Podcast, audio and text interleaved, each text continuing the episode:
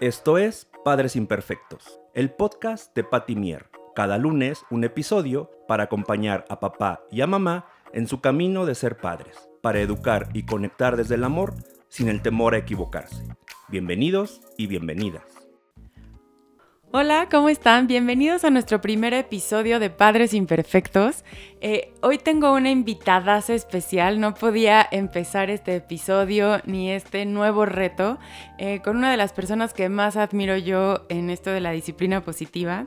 Por Ari conocí la disciplina positiva Ari Hurtado estudió la licenciatura en Pedagogía en la Universidad Panamericana y tiene una maestría en Desarrollo Humano. Tiene más de 25 años de experiencia en el área de docente a nivel de preescolar y primaria. Y es la primera entrenadora en Latinoamérica certificada en disciplina positiva y miembro de la Asociación de Disciplina Positiva desde el 2005. Bienvenida Ari a este primer episodio, gracias por ser mi madrina eh, en esto y en muchas otras cosas más. Te quiero y te admiro, gracias por estar aquí. Ay, querida Patti, sabes que el cariño es mutuo, hemos crecido juntas en esto, que es la realidad, más que yo ser tu entrenador, hemos sido compañeras promotoras de tanto tiempo y el cariño es mutuo. Soy muy honrada de ser la primera invitada en tu programa, con mucho gusto. Yo te tenía que presumir por todos lados y, yo llegué contigo, eh, te voy a platicar un poco, seguro ya, ya tú ya conoces la historia, pero les quiero contar cómo yo llegué contigo. Yo este, soy guía Montessori, siempre me ha encantado todo el tema de la educación, pero eh, llegué a tu, a tu escuela, llevé a Valentina de dos años, eh, yo llegué a vivir a Cuernavaca, no vivía ahí y entonces eh, no sé, me latió la escuela, me dijeron, creo que es Montessori. Entonces llegué, dejé a Valentina, me sentí, me encantó el lugar, eh, esos Montessoris que, que ves que están súper bien puestos, que realmente respetan todo lo del niño. Y tú me invitaste al primer taller de disciplina positiva y de ahí me enamoré de este concepto. Así fue, Pati. Y además yo creo que tú no te acuerdas, pero yo te vi y yo decía, esa carita se me hace conocida. Son unos hilitos que nos unen y luego descubrimos que yo había estado en tu boda sin conocerte, invitada por tu suegro, al cual quiero mucho, ¿no? Papá de Diego. Pero bueno, además, entonces eso eran señales de que la vida nos iba uniendo y este y que teníamos que estar juntas y pues así fue. Nos tocaba, ¿verdad? Nos, tocaba. como dicen, aunque te quites. Y bueno, em, como decía al principio, te invité a este episodio porque para mí es la persona que más admiro en este tema de educación, de relaciones respetuosas. Eh, yo creo firmemente en la disciplina positiva, pero me encantaría que las demás personas conocieran qué es la disciplina positiva y además tantos mitos que hay detrás de esto. Por eso mi primer episodio quería que fuera mitos y realidades de la disciplina positiva. Así es, Pati. Fíjate que es súper interesante ver todo este auge que ha tenido ahora la disciplina positiva. Y creo que el primer mito del que vamos a hablar es que esto no es nuevo. ¿No? Que mucha gente dice, es que es esta nueva corriente educativa en donde corrientes van y corrientes menos. Ahorita eh, a la entrada te estaba contando que justo este año el primer libro escrito acerca de la disciplina positiva por Jane Nelson se escribió hace 40 años. Y es increíble que todos esos principios sigan hasta hoy en día todavía muy eh, como, como muy activos, muy, muy eficientes, vienen al caso con lo que estamos viviendo, ¿no? Entonces el primer libro, porque esto es otra cosa, no se oye mucho disciplina positiva, pero no todo el mundo sabe que hay un libro específico escrito por Jane Nelson hace 40 años que hablaba de estos principios. Y que además de esto, todo esto no es una técnica que a ella se le ocurrió es decir, se me ocurren algunas cosas que podemos hacer para, ¿no? Una de las frases que ella usa mucho es que una técnica sin un principio es un truco. Es decir, si yo quiero una técnica para hacer que alguien haga algo, es una manipulación o un truco. Y todo lo que nosotros hacemos en disciplina positiva está sustentado en principios filosóficos importantes, que es la psicología individual de Alfred Adler y de muchos otros que después de Alfred Adler se convirtieron en psicólogos humanistas. Entonces tienen mucho principio de fondo y eso es lo importante de esto, que no es una tecniquita que se le ocurrió a alguien recientemente, o sea, es algo que ha sido probado y que sigue estando vigente hasta hoy en día. Entonces, ese es el primer mito que vamos a quitar, no es algo nuevo, novedoso de los últimos años, pero sí apenas estamos como oyendo mucho de ello. No, es una moda, ¿no? Mucha gente, ay, esa nueva moda que, que, ahí va el segundo mito, que no sé si estés de acuerdo, que es dejar que los niños hagan lo que quieran. Se van a traumar Pobrecitos, se van a traumar y entonces hay que ver eh, como esto, ¿no? De esta, esta de estos bandazos que vamos dando. Este Ángela Marulanda en su libro de La culpa a la calma lo define muy bien, ¿no? Que somos los últimos padres en obedecer, los últimos en obedecer a los padres y los primeros en obedecer a los hijos, ¿no? Los últimos en tenerle miedo a los... Y sí es cierto que es, es esas que vamos dando bandazos. La gente cree que este es uno de esos bandazos, ¿no? De, de vivir después de un tiempo bajo el autoritarismo, queremos liberarnos y que los niños hagan lo que quieran y no. Jane precisamente lo, una de las cosas que dice es que siempre la disciplina tiene que ser amable y firme a la vez y que en esa amabilidad y firmeza al mismo tiempo es donde se van a lograr los mejores resultados. Entonces, por el nombre disciplina positiva parece que hay todo lindo, ay, hay que hablarle a los niños con un tono todo lindo, que ese es otro de los mitos. Así como los niños hagan lo que quieran, hay que decirles a todos que sí, porque el, el lenguaje en positivo es lo que va a lograr. No, no trata nada de esto y parece mucho por, por el nombre, vamos a decirlo así, pero no tiene que ver con decir nada e inclusive sí hay que decir de vez en cuando que no, pero hay que ver dónde y en qué momento y en qué momento el cerebro del niño está listo para recibir ese no, que es un constructo como muy muy poco concreto. Tú que sabes mucho del desarrollo de los niños sabrás que eso también tiene que ver. Entonces, sí se dice que no. Ese es otro de los mitos importantes que hay que quitar ahorita. Sí, no, que, que jamás les vas a decir que no, que no vas a poner límites. ¿Y por qué recalcamos mucho esta parte de decir que no? Este, porque los niños necesitan, o sea, aparte creo que es algo que, la disciplina positiva dice, los niños necesitan límites, los niños necesitan saber por dónde. Exacto. Lo importante son las formas, ¿no? Que a veces es donde fallamos. Exacto, el, cómo, ¿verdad? El cómo. porque en el cómo está todo, todo, y, y, Jane lo dice a través de todos sus libros, la forma es importantísima, ¿no? Y yo siempre describo estos límites que dices tú, pensando en niños más pequeñitos, por supuesto, como estas líneas en la carretera que nos guían hacia dónde está nuestro carril. Esos son los límites. Entonces, un límite marcado así no va a, finalmente no va a evitar que tú salgas de la carretera o pases de un carril a otro, pero sí te muestran el camino, es un límite este, muy claro. Y cuando nos hemos metido esas carreteras que acaban de pavimentar, que no tienen esos carriles, nos sentimos inseguros, ¿no? Tampoco son unas bardas altas que te sientas tan encerrado y tan inseguro que no te dejen. Entonces, un poco es la forma, pero claro que ponemos límites. ¿Por qué? por respeto a ellos y por respeto a nosotros mismos también. Total, me encanta esto que dices de por respeto a nosotros, porque también creo que es otro mito, eh, también como papás, o sea, mamás y papás, que a veces eh, tienes que dedicarte al 100 a tu hijo, no puedes hacer otra cosa, y ya cuando crezcan yo tendré tiempo para mí.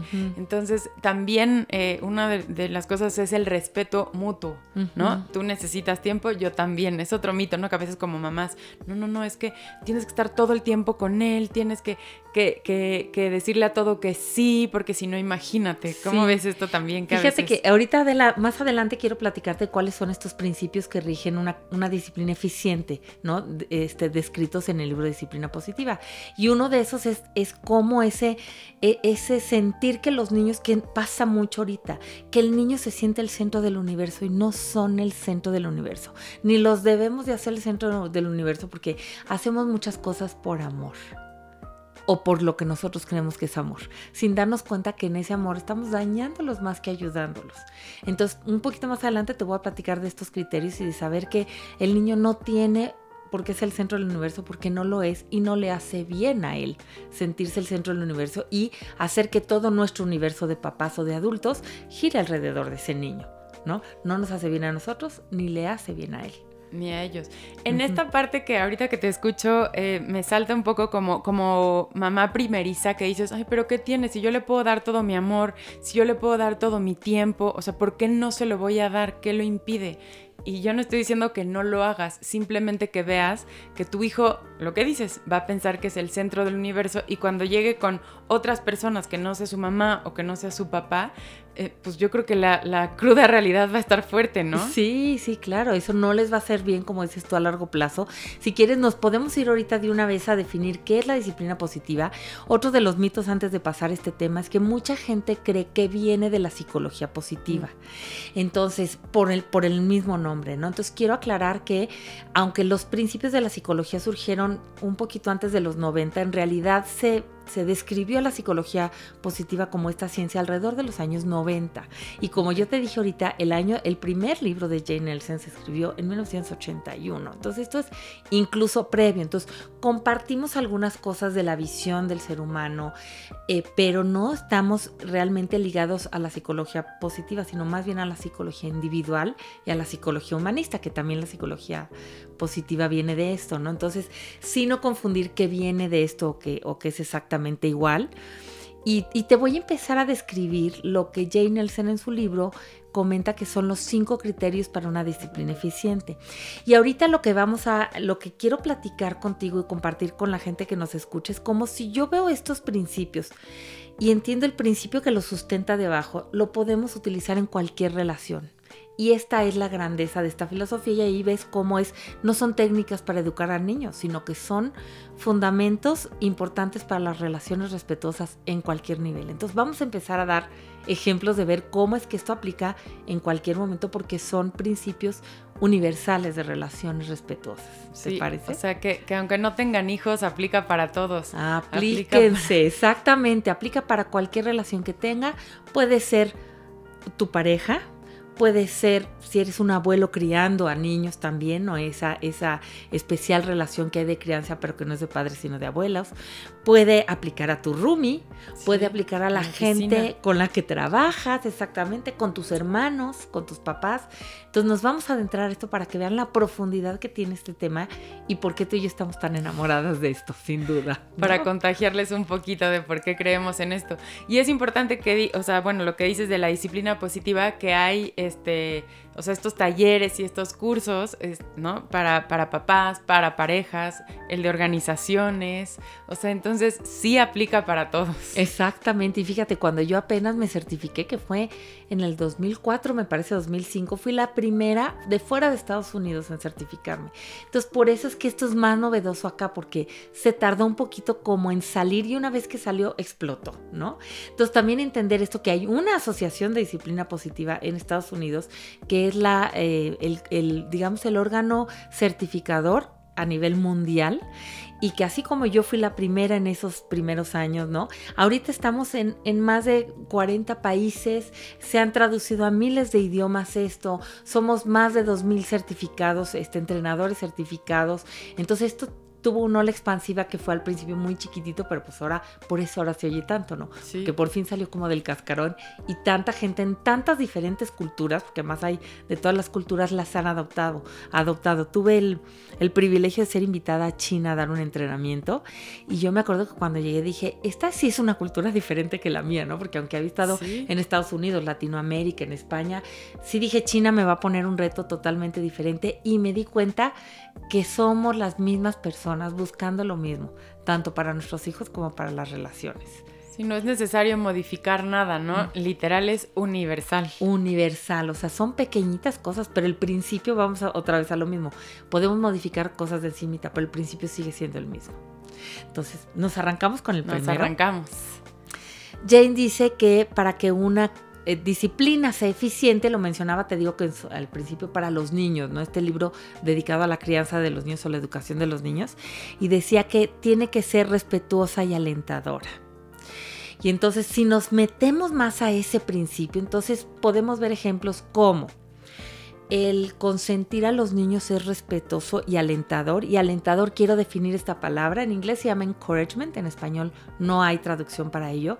Y va más allá que una motivación, es una motivación intrínseca, es un aliento, o sea, alentar a las demás personas. Entonces, si nos ponemos a ver si el consentir a los niños, darles de más, como platicamos hace rato, es respetuoso y alentador, pues mira, a lo mejor puedes pensar que para el niño sí, pero para ti es respetuoso porque tiene que ser en ambos sentidos. Para los papás es respetuoso tener al niño como centro y hacer esto. Y es alentador, o sea, estás alentando a este niño a crecer, a desarrollarse, pues creo que no. Sí, y a que, a que reconozca su, su o sea, lo vea de adentro, ¿no? Que ellos se puedan reconocer internamente, que no esté necesitando que todo mundo le diga de fuera las cosas, ¿no? Que es lo que queremos, ¿no? Que, que, mis hijos se sientan seguros por ellos mismos. Exacto, y que no sean adictos a la aprobación, que eso pasa cuando son el centro, ¿no? Entonces, en este tema de ser respetuoso y alentadora, eh, aquí es donde metemos lo que hablábamos hace rato, que la disciplina, una disciplina eficiente, entre ellos la disciplina positiva, es utiliza amabilidad y firmeza al mismo tiempo. No es que yo sea amable, amable, amable hasta que me canse y luego firme, firme, firme hasta que yo no me soporte, sino amable y firme todo al mismo tiempo. Eso significa que tengo respeto por mí y por el otro, ¿no? Por mí como líder, como la persona que tiene que, que, que sabe, que, por ejemplo, hablando de niños más pequeñitos, ¿no? La persona que sabe qué se tiene que hacer en el momento, cuál es la necesidad de la situación de ese momento y respeto por el otro, es que entiendo que mi hijo pues no me quiere acompañar a hacer mis pendientes en el coche todo el día y se va a aburrir y va a llorar porque está aburrido, porque no es lo que le corresponde. Entonces, lo entiendo y al mismo tiempo, pues yo hago lo que tenga que hacer. Sí, ahí ¿no? está mi firmeza. Y entonces, y si nos vemos por esto, ¿no? O sea, eh, estamos, lo que estamos queriendo crear es, es un ambiente en donde el otro pueda prosperar. Entonces, si yo lo veo así, vámonos al, al, tema de pareja. ¿Qué tipo de pareja quieres? ¿Quieres una pareja una relación de pareja que sea mutuamente respetuosa y alentadora. ¿No? El sábado me preguntaba si estuve en una boda preciosa de mi sobrina y hablaban mucho de esto, ¿no? De cómo ser completo para tu pareja. Yo no quiero que tú me vengas a completar, yo quiero ser completo para alentarte a ti a ser mejor y que tú me alientes a mí a ser, a ser mejor. Y también en el tema del respeto, tiene que ser mutuamente respetuoso hasta dónde yo pongo mi límite, hasta dónde me siento yo que están pasando mi límite. O yo quiero ser respetuosa primero conmigo y también con el otro, con mi hermano, con mi mamá, con las personas que trabajan conmigo. Queremos ser respetuosos y alentadores y estar creando alrededor de nosotros estos ambientes en donde la gente pueda florecer y pueda desarrollarse de la mejor manera. Oye, y ahí me salta otro mito como, eh, en, en, como papás y como personas, el que disciplina positiva no es decir a todo que sí. Uh -huh. ¿Por qué? Porque lo que estás diciendo, ¿no? P poder decirle que no, a veces es necesario un no, no puedo, no quiero, no tengo tiempo, uh -huh. porque me estoy respetando a mí también, ¿no? Exactamente, y, y necesitamos respetarnos a nosotros mismos. Y qué mejor ejemplo para los demás eh, eh, que el, ellos te vean, vamos a pensar nuestros hijos. Si mi hijo aprende de mí cómo yo me doy a respetar, incluso ante él o ante mi pareja sí. o ante otras personas, él lo que va a aprender es exactamente eso, a poner su límite por respeto a sí mismo, ¿no? Tal cual. Entonces aquí vamos desmitificando, sí, como dices, sí, sí, a la es que tenemos positiva. muchos, ¿no? El, la segunda, el segundo criterio es que cualquier tipo de disciplina, y ahorita lo podemos ver, cualquier tipo de relación respetuosa, ¿verdad? Ayuda a los demás a tener un sentido de conexión. Entonces, ¿a qué se refiere este sentido de conexión? Es que todas las personas buscamos tener ese vínculo con los demás, ¿no? Alfred Adler decía que nosotros estamos programados para, tener, para vivir en sociedad y en relaciones, y lo podemos ver, ¿no? En las relaciones que tenemos cerca queremos sentir esa conexión, ese, ese vínculo con los demás. Eso es lo que nos hace a las personas eh, también mejorar, ¿no? Tener ese vínculo seguro con los demás, ¿no? Entonces, todas las personas estamos siempre buscando eso y lo buscamos con dos términos que dicen ellos. Una es la pertenencia y otra es la importancia. Aquí es donde es otro mito. Entonces la gente dice, hay que, sentir hay que hacer sentir a los demás que son importantes el centro del universo. Todo gira alrededor de ellos, ¿no? Pues no, no es así. En realidad a lo que se refiere esto es, es que el sentido de la pertenencia, ¿no? El, el sentido de la pertenencia la, la obtenemos precisamente con esa conexión con los demás, con esa aceptación incondicional, con, la con involucrarlos. Con involucrarlos. Y eso tiene que ver también, la importancia tiene que ver con la contribución. Alfred Adler hablaba mucho de cómo los seres humanos nos sentimos y nos realizamos cuando cuando tenemos este sentido de que podemos contribuir de forma positiva a nuestro entorno. Entonces la importancia es cómo contribuyo yo a mi grupo. En la familia se logra por medio de los trabajos, ¿no? Eh, y eso lo pueden ver a nivel laboral, ¿no? ¿Qué tan, qué tan perteneciente te sientes tú a un grupo, cuando tú tienes que hacer un proyecto te toca a ti hacer algo y hacerlo y llevar adelante a tu grupo por algo que tú haces y que tú contribuyes, ¿no? Y a veces las contribuciones pueden ser un gran proyecto o simplemente llevar las velitas sí. de un pastel. ¿No? A tu oficina. A mí, a mí me toca eso, entonces te sientes importante porque sientes que tu contribución es importante. Sí, que aunque sea mínimo, si eso no está, algo va a faltar, ¿no? Entonces como que, que, ¿no? Bueno, ok, soy importante, siento que pertenezco. Y, y, en esta parte que los papás a veces dicen, no, no, no, pero, no, a ver, no el centro del universo, pero que se sientan importantes, que si algo dejan de hacer los niños, también como que, ay, algo va a pasar o algo va, entre comillas, a afectar en la familia, ¿no? Entonces, bueno, como que cooperas mucho más. Sí, y fíjense, acuérdense de la carita de los niños chiquitos cuando, cuando tú les pides ayuda para lo que sea. Me ayudas llevando, se les abren los ojos y se emocionan muchísimo.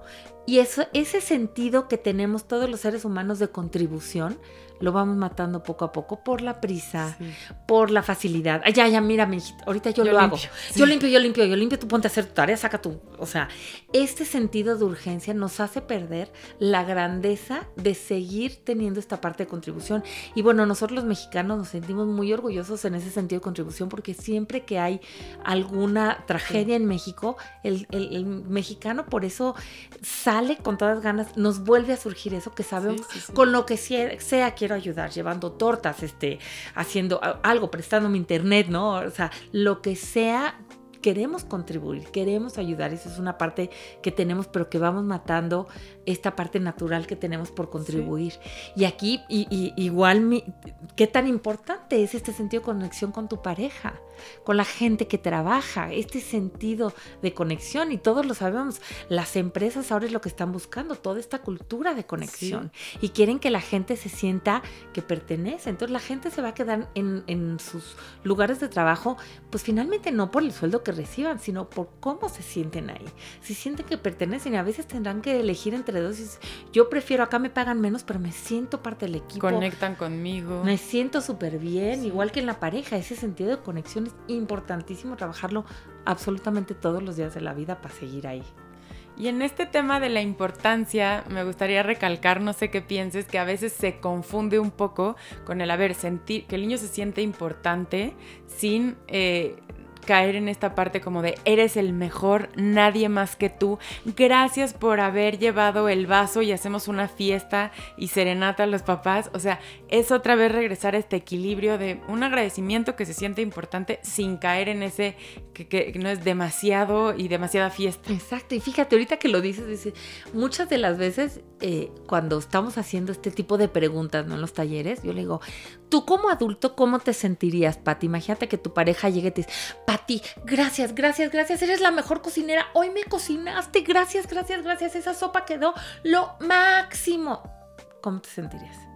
Sí, no, como sí se siente incómodo, ¿no? O sea, sí quiero que me agradezca, pero, pero no. Exactamente. Y a lo mejor decir, oye, qué padre, gracias por hacerme cocinar, ¿sabes qué? Mañana me toca a mí, porque no sé, mañana yo te ayudo, sino mañana me toca a mí y, que sea más natural, eh, no es una fiesta y no es un agradecimiento enorme, porque es una contribución natural que todos deberíamos de tener en los grupos de trabajo, de familia, de lo que sea. Tenemos un rol y el cumplirlo de esta forma, y claro que el agradecimiento es súper importante, de eso y de muchas cosas, pero mucho más natural, menos menos exagerado, digamos, ¿no? Porque eso ya cae en elogio y los elogios tampoco hacen bien. Sí, y creo que últimamente los elogios eh, en esta parte que se confunde de la psicología positiva, de decirles a todo que sí, los papás estamos cayendo en esta parte de elogiar para todos nuestros hijos, ¿no? Y entonces les cuesta, no sé si a ti te pase, pero a mí en los talleres me pasa que los papás me dicen, ay, no, claro, yo sí le voy a decir que es el mejor. Y le digo, a ver, tú, yo te doy el tip, tú checas si te funciona o no, pero elogiar demasiado a los niños, por eso lo que decías al principio, se siente en el centro del universo. Exactamente, entonces si nos vamos otra vez como al principio que, o sea, el elogio, y, aquí lo voy a compartir, eso, ya sé que esto ya te lo sabes, es este, a lo mejor vamos a hacer un spoiler de los talleres de Patty, pero, pero bueno, sabemos que el elogio Cómo, cómo, distinguir entre un agradecimiento, un reconocimiento, un, un, aliento, que un elogio es eh, poder eh, mm, eh, como em, ver el elogio como el azúcar y ver el aliento como comida saludable, ¿no? Frutas, verduras, mezcla, ¿no? Entonces, el elogio, ¿qué es lo que hace, no? Que al parecer al principio suena bien, a todos nos encanta, pero ¿qué es lo que pasa? Puede crear adicción. Sí. Y si nosotros lo que buscamos es ayudar a esa persona a crecer íntegramente, pues no lo podemos hacer a través del azúcar. Tiene que ser a través de una mezcla de cosas y de alimentos y de otras cosas que no generan adicción. Entonces el elogio crea adicción. ¿Por qué? Porque depende de la percepción del de afuera y del juicio del de afuera. a mí me... Exacto, eres mi campeón, yo veo que eres maravillosa y más bien la pregunta sería, ¿cómo crees que te haya quedado esto? ¿Cómo quedó tu tarea cuando llegan los niños? De, ¿Cómo me quedó? ¿Cómo me quedó? En lugar de decir, ¡ay, mi vida precioso! La pregunta es, ¿cómo lo ves tú? ¿Lo ves bien? ¿A ti te gusta? ¿A ti te gusta? ¿Lo ves suficiente? ¿Quieres arreglarle algo? Porque no tiene que ver conmigo, tiene que ver con ellos, ¿no? Entonces, en lugar de decirle eres el mejor estudiante, decir qué bien estudias, qué buen esfuerzo hiciste. Centrarte en el proceso de las cosas, no en el resultado. Y sobre todo el resultado según mis ojos. Sí, sí, sí. Digo, y, no pasa nada si un día con todo el amor le dices, este, ¿no? Se te sale y le dices el mejor, o sea, no pasa nada, pero que no sea tu constante, el mejor, el dibujo más hermoso, el, de los ojos más bonitos, el de este exceso de, y luego dicen, Pati, es que están siempre buscando mi aprobación. Y yo, ¿por qué, será? Porque nos volvimos adictos igualito que el azúcar. Entonces, de vez en cuando no pasa nada, pero no creer, y ese es, sí es cierto que es un gran mito, ¿no? Pensar que, que la disciplina positiva es elogiarlos de todo y que eso los va a motivar. Y, y la realidad es que no los motiva. Muchos de ellos se hacen una carga tan pesada de, querer cumplir con los demás, que es la piedra del pipi, la cargándola atrás, por querer cumplir lo, que los demás están esperando de ellos y es muy pesado. Oye, y también, no sé, otro mito que, se me ocurre ahorita, esta parte del, tú, también el querer motivar a los demás, tú puedes, este, tú puedes con eso y más, ¿no? O sea, ese tipo de cosas que dices, tampoco va por ahí. Tuve una niñita que me decía, estoy cansada que la gente me diga, tú eres muy inteligente. Porque, ¿qué tal que me equivoco? Y vamos a hablar de eso más adelante, las equivocaciones, ¿no? Pero, ¿qué tal que me equivoco? Y entonces, cuando tú pones esa expectativa de qué inteligente eres, pero tú tan guapo, pero tú tan.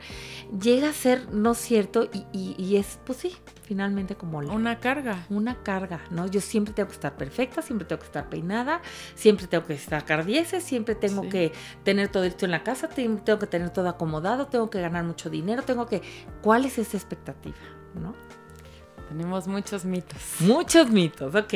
Nos vamos al siguiente criterio. El tercero es que una disciplina eficiente va a ser una disciplina eficiente, pues sí va a ser eficaz a largo plazo.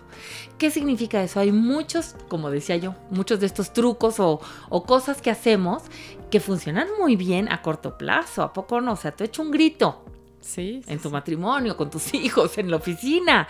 Y rápidamente la gente se cuadra, se asusta. Pero nosotros siempre estamos pensando en qué hay detrás de eso y qué desarrollas. En una relación en donde un grito acaba con un problema, sea de la edad que sea esa relación, ¿qué queda debajo? ¿Qué no se arregla nada de fondo. No se arregla nada de fondo y hay mucha... Como que vamos cortando conductas, ¿no? Sí. Exactamente, es como cortar de tajo una nalgada, un grito, un, una amenaza. Puede ser eficaz a corto plazo, pero no a largo plazo. Entonces, en, disciplina positiva siempre estamos eh, eh, hacemos esta, esta referencia a qué es lo que en el fondo la gente está pensando, ¿no? Sintiendo. Y decidiendo. Y decidiendo con lo que tú haces, ¿no? Que es este ciclo de la percepción de la que habla Alfred Adler. Todas las personas estamos tomando decisiones todo el tiempo y esas están basadas en las percepciones e interpretaciones que, hacemos a lo que nos rodea, que para cada quien es diferente. Entonces, si yo me puedo poner esta meta, de decir, a ver, con esta estrategia que estoy haciendo en mi relación o en mi crianza, ¿qué estoy de fondo dejando? Este, ¿Estoy realmente arreglando el problema a largo plazo o estoy queriendo apagar puros incendios sin buscar al incendiario, ¿no? Sin buscar de fondo qué hay. Oye, aquí creo que es la pregunta del millón o, siempre me dicen, seguramente a ti también, como, es que de verdad que sí lo logro, necesitan una nalgada, es que de verdad la necesitan, necesitan un regaño, necesitan este mito también que, o sea, hay que hacerlo sentir mal para, para, que entiendan. Es que si no lo hago sentir mal y les cuesta muchísimo trabajo soltar esta parte. Claro, aprendimos muchísimo y esto viene, Patti, de que casi todos nosotros aprendimos con el modelo conductista, que es que cuando tú tienes algo, o sea, estás viendo un comportamiento que no es adecuado, quieres vincular a eso algo eh, no agradable, digamos, algo desagradable para tratar de evitarlo, ¿no? Y eh, si quieres algo positivo, pues le das un premio o lo, fortaleces con algo agradable, ¿no? Yo me acuerdo que alguna vez oí a Vidal Schmidt diciendo, bueno, usted está educando hijos o está entrenando focas, ¿no? sí, Porque claro, se usa para el entrenamiento de los animales. Y por esta razón es que Alfred Adler y Rudolf Streikers, que fue uno de sus seguidores más importantes, que eran previos a esto, fueron tan mal vistos, porque iban en contra de todo esto. Entonces ellos más bien buscaban qué hay de fondo, qué hay de fondo. Es como en un iceberg, ¿no? Tú solo ves la punta que es el comportamiento, pero tú quieres ir más abajo y decir esto. El fin de semana estuve dando un taller con un amigo que es Tony, que a lo mejor lo conoces, ¿verdad? Tony Orozco, y, y, me acuerdo que me hizo referencia, sí, cierto, fíjense, imagínense ustedes cuando ustedes tienen un bebito recién nacido, ¿qué hace el bebé cuando tiene una necesidad? Llora llora. O sea, él tiene hambre y llora, tiene sueño y llora, eh, tiene sucio el pañal y llora. Y entonces los papás, ¿qué hacemos? Pues queremos atender esa necesidad, ¿no? Exactamente. saber qué es. Tratamos de investigar cuál es su necesidad. Nunca vamos al comportamiento, que es el llanto, sino que nos vamos a la necesidad. Y luego los niños van creciendo y ¿qué crees que pasa? Un niño no está pudiendo con algo en la escuela y te hace un mega berrinche porque no quiere hacer la tarea. ¿Y tú qué haces? Te vas a la, conducta, ¿no? Exacto, te vas a la conducta que manifiesta que abajo hay alguna necesidad, ¿no? Y nos olvidamos de eso, igual que con los adolescentes. Están de rebeldes respondones, son una cosa espantosa. Y entonces tú te vas a la conducta, y no a la necesidad. Entonces vamos a ser mucho más eficientes si nos vamos al fondo de eso. ¿Qué hay en el fondo? Para ser más eficientes y que sea a largo plazo buscarlo, igual que nuestra pareja. Si nuestra pareja nos está reclamando algo, nos vamos al reclamo. Ah, pero es que tú me dijiste, es que me hiciste los ojos, es que no sé qué. Sí, en automático. En automático. ¿Qué hay debajo de eso? Hay una necesidad insatisfecha de alguna forma. Y claro, somos complicados los humanos y a veces ni nosotros mismos sabemos por qué estamos actuando así, ¿no? Pero si nos enfocamos en ambas cosas, no solo en la conducta, sino en la necesidad no resuelta, vamos a ser mucho más eficaces que si solamente es como dicen, si tú a un iceberg le quitas una parte de arriba, eh, del iceberg para tratar de modificar esa conducta, que es lo que vemos, que es lo que pasa. La parte de abajo del iceberg sube más sí, cuando quitas lo de arriba. Total. ¿Qué otro, qué otro, qué otro mito nos puedes traer por acá? Pues eh, el otro criterio te voy a dar, yo creo que sí, porque eh, yo no sé si haya yo creo que parte de esos mitos de, la disciplina positiva es que si le dices todo que sí y todo bonito, pues no va a ser eficaz a largo plazo. Entonces, con esto te puedo decir que pues está relacionado con ese mito, que no, no va a ser eficaz a, largo plazo, ni que lo adules, ni que le digas a todo que sí, porque ¿qué va a traer de consecuencias? O sea, si tú a tu niño le dices a todo que sí, ¿qué va a estar pensando? ¿Qué va a estar sintiendo y qué va a estar decidiendo? Sí, sí, sí. A mí todo el mundo me tiene que decir que sí cuando yo quiera, de la forma que yo quiera. Entonces no va a ser eficaz a largo plazo. Y, lo que buscamos, que a lo mejor cuando tenemos hijos chiquitos, no nos damos cuenta de la importancia a largo plazo, ¿no? Exacto. O sea, como que, eh, bueno, pues que aquí mientras lo tengas en tu casa, mientras lo tengas tú, como está contenido de alguna manera, ¿no? Exacto. Solo estás lidiando con los berrinches. Pero cuando llegas con los adolescentes, dices, aquí sí entiendo la importancia de a largo plazo. Exacto, de haber sabido. No lo digo por experiencia no, para nada. Oye, y si, por eso dicen que, Dios te manda a los bebés chiquitos, tan lindos. Y hace que lloran mucho y todo, pero huelen delicioso, ¿verdad? Y te los quieres comer. Y luego son adolescentes y dices, ¿cómo no me los comí? No me los comí? Entonces, bueno, eh, otro de los criterios que te quiero compartir, y es el cuarto criterio, es que una disciplina eficiente en realidad ayuda a desarrollar habilidades para la vida.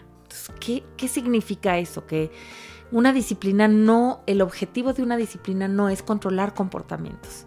El, el, sentido de la disciplina en realidad es desarrollar habilidades que te van a servir toda la vida, ¿no? Habilidades sociales, cognitivas, emocionales, eh, de comunicación, o sea, hay, hay, tantas de estas. ¿Y qué es lo que pasa con estas habilidades? Aquí hablando de los errores, requieren de mucha práctica porque nos vamos a equivocar. Entonces aquí viene un tema importantísimo también de la disciplina positiva, es cómo vemos los errores. Y yo te iba a preguntar, Patti, supongo, y por el nombre de tu programa, que tú eres una mamá perfecta. No, ni cerca. Entonces, ¿por qué la importancia de la imperfección? Porque todos somos imperfectos, porque estamos toda la vida hasta que nos moramos desarrollando habilidades y Sí. aprendiendo de las cosas que nos pasan. Entonces aquí una pregunta, y esta creo que ha sido una de las, de las más eh, eh, poderosos aprendizajes para mí de la disciplina positiva, es cómo veo yo los errores y cómo veo yo los errores de los de demás los demás. Los permito equivocarse, los aliento, hablando otra vez del aliento. Sí. ¿Qué pasa cuando se equivocan? ¿Los aliento? Entonces ahí te van otra vez los ejemplos. Vamos a poner el ejemplo de un bebito que está aprendiendo a caminar, ¿no? Tiene un año. ¿Qué haces tú cuando un bebito está aprendiendo a caminar? Sí, ¿Qué o sea, como que lo hijas? vas acompañando, ¿no? Y se cae, ay, inténtalo otra vez, ¿no? Y lo levantas. Otra vez y le echas porras, vamos, Sí, tú sí, puedes. Y llega la abuelita y mira, mira, te voy a enseñar ya, dio dos pasos. Ven, enséñale a tu abuelita cómo camina, ¿no? No es de que se cae y que te- tú le digas, tú de veras no sirves para esto, quédate ahí sentado. Sí, sí, sí. No, ¿No? vas a servir nunca para caminar. Nunca vas Sí, a servir para caminar. Y entonces, si tengo hijos adolescentes, ¿cómo hago con sus errores? Claro, son un poquito más grandes que una Sí. caída. Pero ¿cómo los aliento yo a aprender a esto? ¿Cómo aliento yo a mi pareja? ¿Cómo hago para ayudar a desarrollar las habilidades que necesitamos en pareja para seguir en pareja, si es que así lo decidimos, o para estas relaciones entre mi familia o las relaciones entre mis, las personas que trabajan conmigo? Todos estamos desarrollando habilidades. Entonces, ante, un, al- ante algo que pasa en mi oficina, ¿cómo tomo yo este error? ¿Como Sí. una oportunidad de aprendizaje o para que cada quien desarrolle las habilidades de comunicación, de darme cuenta de mis errores, de todas estas cosas, o en realidad lo recrimino y no permito los errores. Sí, no lo permites.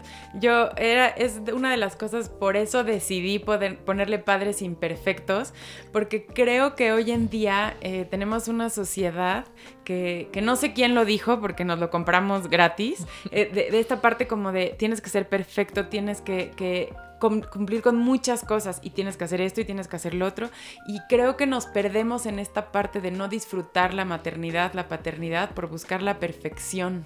Sí. Y eso le estamos enseñando a nuestros hijos. Mamá no se equivoca, mamá siempre está feliz, papá está contento, papá no tiene más los días. Entonces, Sí. esta perfección creo que nos está haciendo daño en cuanto a nosotros, porque creo que no lo estamos disfrutando, y a nuestros hijos. Sí, fíjate, Pati, qué importante lo que dices de que a nuestros hijos, porque lo que pasa con, con cuando tú te manifiestas perfecta con tus hijos es que no les puedes enseñar entonces cuando ellos se equivoquen qué tienen que hacer.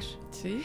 Entonces, cuando yo me equivoco, ¿qué hago cuando me equivoco? Es mucho más importante que ellos vean qué es lo que yo hago cuando me equivoco a que me vean siempre perfecta. Sí. ¿Qué es lo que hago cuando yo me enojo a que digan mi mamá nunca se enoja? Nunca se enoja. que cómo voy a aprender a enojarme y desenojarme o hacerme eh, responsable de mis, de mis sentimientos de una forma positiva si yo no veo cómo mi mamá lo hace porque nunca Sí. se enoja, porque nunca es perfecta, digo, nunca se equivoca, entonces O los papás también, ¿no? Que jamás sepa que tuvimos problemas, para que sepa que, no, al contrario, a ver, tuvimos una diferencia, eres ejemplo de cómo se va a solucionar esa diferencia. exacto, exacto, eres ejemplo cuando te equivocas y por Sí. eso se agradecen los papás imperfectos. Claro. Y como dice esto, además Jane era lo que decía, perdimos en algún momento el gozo de ser papás y no hay que perderlo también, ¿no? Y, y- y ella por eso dice, todo esto que, que compartes son, como dices tú, son tips, son recursos que ella te da y que cada papá tiene que,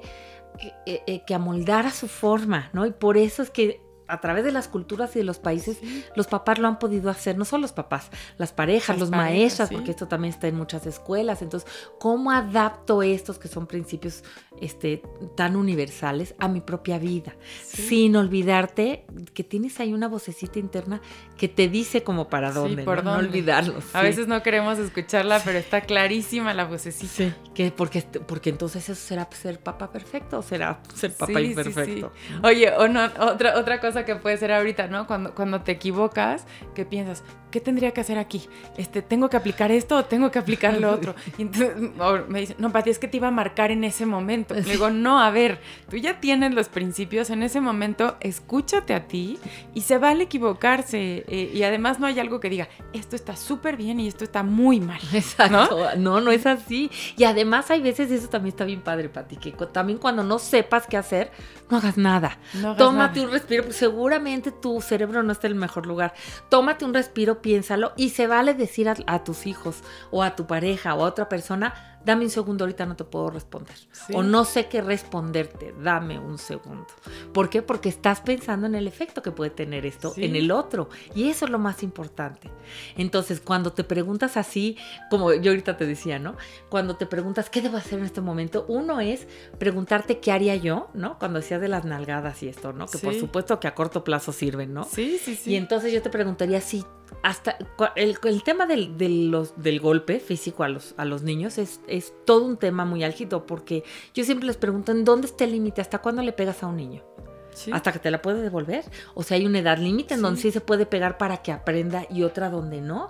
¿Tú le pegarías a tu pareja porque se equivocó en algo o a alguien que trabajara contigo? Sí. Entonces es un hecho que no. Usualmente es cuando nos quedamos sin herramientas que reaccionamos así, pero Sí. no es una decisión concreta, este, consciente, plan- pensada, planeada, pensando en qué va a aprender el otro con esto, qué va a pensar, qué va a sentir, qué va a Sí. decidir. No está así. Entonces si no está así y todos lo hemos hecho. En, en ocasiones que nos encontramos así, perdónate y sigue adelante, pide Sí, sí, perdón y sigues adelante. Sí, solo entender esta parte que, que los, digo, además de que no, no, no está bien pegarle a nada ni a nadie, pero, pero esta parte que los niños no están entendiendo nada, porque siempre, siempre me dicen, es que sí funciona. A ver, no te estoy neciando que sí funciona, Claro que por supuesto funciona. que funciona, pero primero, o sea, a ver, estás lastimando a una persona, este, no está aprendiendo nada, no le estás enseñando nada, o sea, no te lleva a nada más que a cortar la conducta y punto. Exactamente. Y además se repite, porque yo como siempre digo, ok, si funcionara como dicen que funciona, se Mm. cortarían las conductas y no se repetiría nunca más. Creo que se repiten con más ganas, ¿no? Exactamente, con muchas más ganas, Sí. ¿no? Y, y bueno, y además, como te decía, yo, yo también lo que creo, así cuando dices, pero es que a mí me pegaron y pues mira, salí muy bien. Y la pregunta, cuando me preguntan eso mis participantes, es si tú pudieras elegir algo diferente a que te hubieran agarrado a cinturonazos, ¿lo, Sí. ¿lo elegirías? Algo que te ayudara a aprender todavía más y mejor. ¿Elegirías otra forma? Por lo general me dicen que sí. Sí, ¿no? claro. Entonces no nos pasa nada, no es que nos vayamos a tramar, o sea, pero sí es una cosa grave el golpear, ¿no? sí, sí, sí. Eh, no nos va a dejar a lo mejor traumados de por vida a los que sí, porque también otros que se normalicen los golpes. Sí. Entonces la gente no entiende por qué, con, por qué si yo me bajo de mi coche a darle un golpe al de atrás que se me metió, porque eso está mal, si yo así aprendí. así ¿no? aprendí, así Algunos. me enseñaron, claro. Y otros quedaremos más o menos bien. Oye, y esta parte también como del equilibrio, como, bueno, es que a mí, lo que decías de los cinturonazos, ¿no? Es que a mí me dieron cinturón, pero yo como que le doy tantito. O sea, tantito. Sí, ¿Qué sí. diferencia hay entre uno y otro? Nada. ¿no? Nada, sí, sí, sí, Sí. Pero bueno, como ver esto de fondo, ¿no? Exacto. Este, Ir más allá y decir, si lo haces, seguramente es porque te quedaste sin alguna sí, otra herramienta. Busca otras herramientas. Entonces, como dicen, ayuda. si solo tienes un martillo, a todo le ves cara de clavo. Entonces, Sí. busca muchas más herramientas de qué hacer en esos momentos que realmente, como decimos, cumpla con todos estos criterios, ¿no? Que sea respetuosa y alentadora, que fue el primero. Sí. Que ayude a, a tener un sentido de conexión, que es el segundo. Vamos a ver si una nalgada hace eso, ¿no? No creo que, Que sea, eficaz, tanto. que sea eficaz a largo plazo y que ayude a desarrollar habilidades para la vida. Una nalgada no cumple ninguno de estos cuatro que llevamos. Sí. ¿no? Y cuando lo veo así, ah, te digo que igual con tu pareja, pues no vamos a normalizar que, que, alguien, que haya una agresión, aunque no sea física, pero puede ser Sí. verbal o puede ser emocional. No cumple con ninguno de estos criterios para una relación respetuosa. Sí, no creo que alguien diga eh, en relaciones de adultos, ¿no? No creo que alguien diga "Ay, justo lo que necesitaba. Ay, sí, que me pegaras para Sí, entender. gracias por ese grito. No Sí, sabes sí, cómo me hizo entrar en razón. ¿no? Exactamente. Ahí es como comparar un poco. A ver, ¿a ti te gustaría que te hicieran eso? O sea, cuando dices, bueno, no sé cómo hacerle. A ver, a mí me hubiera gustado que me hicieran así. Me hubiera gustado que me hicieran sentir mal o que me explicaran por dónde. Exactamente. Y que te pusieran el límite. Decir, esto no es así, tienes esas opciones. ¿Cuál eliges? Sí, ¿No? y pensar en la otra persona. A lo mejor, oye, a mí no me gusta que, mm, no sé, que dejes la toalla en el piso. Para mí no respetuoso. O sea, hablarlo. Exacto. O sea, hablar este tipo de cosas que a lo mejor el otro no está ni enterado que para ti es algo molesto, ¿no? Exacto. Es Ay, de haberlo ah, dicho, me no hubieras sabía. dicho. Hubieras preferido que te lo dijera, hubieras preferido que te aventara la toalla en la cara la siguiente vez que Oye, fuera. a mí me pasaba con Roberta ahorita lo de la toalla, que siempre era, Roberta, la toalla, Roberta, dejas la toalla en el piso, otra vez la toalla, en-". entonces era todos los días mi tema, ¿no? La toalla en el piso, la toalla en el piso. Y entonces ya sabes que ocupé varias herramientas, buenas, malas, por la toalla en el piso. Y un día, sin pensarlo, volteé y le digo, a ver, ¿qué necesitas para poner la toalla en su lugar? Pues un banquito, mamá, porque no alcanzo. Exactamente, exactamente. Todo es como preguntar y darte cuenta. Sí. La se soluciona mucho más fácil y yo traigo todo un embrollo acá que no tenía nada sí, que ver. No, ¿no? pero entonces, pero si la vuelves a dejar en el piso y si la vuelves... A ver, ¿qué necesitas para poner? Un banquito, mamá, porque no alcanza. Está buenísimo. Y mira, estaba tan Exacto. fácil que estaba. Tan fácil que es preguntar y se nos olvida preguntar. Sí. Y esa es otra cosa que estamos ya hechos, hablar y hablar. Bueno, estamos en un podcast, ¿no? Pero en lugar de hablar no nos hablar- callan. Exacto. Eh, hablar y hablar y hablar, ¿por qué no preguntar de vez en cuando? Que esto es, esto es parte de lo que dice la psicología adleriana, ¿no? O sea, tú estás percibiendo algo, o sea, tú vi- vives algo, tienes una experiencia y tú la la metes en tu cabeza, ¿no? De una forma muy peculiar que puede ser muy diferente para otros. Entonces, una de estas herramientas que nosotros usamos mucho son las preguntas de curiosidad. ¿Cuántas veces deberíamos de preguntar y de preguntar simplemente para ver la percepción del otro, la interpretación del otro y no quedarnos solo con la nuestra, Sí. ¿no? Que es muy diferente. Sí, cómo lo ven del otro lado, ¿no? Si no lo ven como yo, pero hay otras personas que lo ven de otra manera y también es válido. Sí. Ahora el mito. No es que porque le pregunte yo al otro voy a hacer lo que el otro diga, ¿no? Pero me ayuda a mí a ampliar mi perspectiva y yo puedo decidir, o en ju- conjunto podemos decidir si cambiamos de estrategia o no en conjunto. Siempre Sí. soluciones ganar, ganar. Sí, este mito. Es que ya me veo preguntándole todo el día qué es lo que quiere. A ver, es una herramienta. Una. Con la, eh, primero es una herramienta. Conoce otra herramienta. Si en ese momento no te sientes segura, utiliza otra. Pero hay muchas herramientas. Ujú. Conócelas, no te quedes con una. Exactamente, ¿No? es una y no. Y volvemos a lo mismo. Si yo creo que el preguntar va a resolver todos los problemas, es un truco. Sí. Es una estrategia sin un principio. Sí, sí, ¿Cuál es el principio detrás de, de preguntar? Querer conocer el punto de vista y la perspectiva del otro. Ese es el principio de preguntar. No es preguntar para que haga el otro, no es, es el principio es quiero realmente ponerme en los zapatos del otro y entender su punto de vista para juntos encontrar una mejor solución. Oye, y ahorita que esto que se confunde un poco también con las preguntas, eh, lo que dicen mucho ahorita somos de, ¿qué quieres? ¿Huevito con jamón? ¿Huevito con jamón y, y- y salchicha? ¿Huevito con no sé qué? Y entonces los papás les damos 27 opciones para que desayune. ¿No? Entonces, a ver, una cosa es preguntar con límites, eh, que podría ser otra cosa, ¿no? ¿Cómo quieres? ¿Huevo con jamón o huevo con jitomate? Tú estás poniendo el límite, pero el niño también está decidiendo. Y fíjate, dependiendo de la edad, ¿no? También, ¿no? Porque a veces que a los adolescentes no hay ni que preguntarles, la, la pregunta sería, ¿quieres desayunar? Ahí está para que tú te hagas, Sí, ¿no? sí, Pero fíjate, eh, por eso es tan importante que ahorita platiquemos de esos cinco criterios. Vamos a pasar eso, esa pregunta por esos cuatro criterios y tú me dices con cuál cumple. Si yo le pongo a un niño unas opciones como de restaurante y decir, tienes estas 10 opciones para cenar, ¿cuál quieres que te haga? ¿Es respetuosa y alentadora? No, porque no es respetuosa para mí. Exacto. Y, y es alentador para él que tenga Sí. todas esas cosas, ¿no? Ok, ¿ayuda al niño a tener un sentido de conexión? Pues yo creo que no, porque tampoco piensa en ti como mamá, ¿no? Como de, de- tengo que tener 10 cosas para ver qué decides comer en el momento. Exacto. A lo mejor tú te sientes conectado y por eso son estas cosas que hacemos Sí. por amor. Tú sientes que estás conectado con tu hijo, pero tu hijo no creo que tenga mucha conexión contigo, Sí, ¿no? sí. Eh, y sobre todo porque él no está ayudando, él no está colaborando. Tiene el sentido de importancia como de yo soy importante del mundo, más no de colaboración. ¿no? sí. Entonces yo puedo pertenecer a este grupo en donde me dan muchas opciones, pero yo no tengo este sentido de colaboración tampoco. Sí, ¿no? tal cual. ¿Es eficaz a largo plazo? No, no creo. O sea, un día de mañana en donde vas corriendo, que Sí, si, sí, sí. si vas a la escuela presencial o a aprender tu computadora, ¿verdad? Pues Con no va las a 10 ser... opciones con no la- creo. no creo que sea eficaz a largo plazo. ¿Y qué está enseñándole al niño cuando yo le doy 10 opciones de desayunar? ¿No? Pues El- mi mamá me sirve aquí lo que yo quiero. Exactamente. Con tal de que coma también. Porque esa es otra parte, eh, que Sí. es otro tema, ¿no? Bueno, sí, con tal de que coma. Pues mira, mira, me va a dar 10 opciones Exacto, con tal de que coma tantito y va a estar feliz. Exactamente, entonces, pero no es eficaz a largo plazo. Y por supuesto no desarrolla habilidades para la vida. Él está desarrollando resiliencia, eh, decisión, toma de decisión, colaboración, nada de eso. Nada de eso. Absolutamente nada más que yo soy el rey del mundo. Sí, el Entonces, centro del universo. El centro del universo. Entonces vemos como de estas cuatro criterios, pues por supuesto que no lo está desarrollando. Entonces es una muy buena guía para saber si las opciones que yo decido, si realmente son eficaces o no. sí, ¿no? tenerlas en el refri. Sí, exactamente. Y luego, por último, eh, no, no menos importante, es que te ayude a descubrir tus capacidades. ¿Y por qué dice que ayude a descubrir las capacidades? Esto tiene que ver con el tener el poder sobre lo que nos pasa en la vida. Qué tan importante es para las personas sentir que tenemos poder y control sobre lo que nos pasa.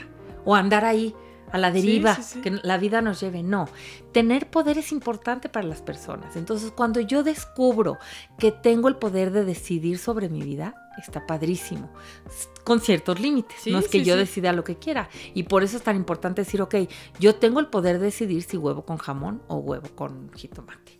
Tengo el poder y eso a mí me hace sentir bien. Tengo el poder de vestirme yo solo. Ese es un gran poder. Como adolescente tengo el poder de tomar ya ciertas decisiones en mi vida y hacerme responsable de ciertas cosas en la vida. Eso está padrísimo. y en una pareja igual, saber que yo tengo el poder de desarrollarme, de tomar ciertas decisiones, de influir en que esta pareja esté mejor. En el trabajo exactamente igual, ¿no?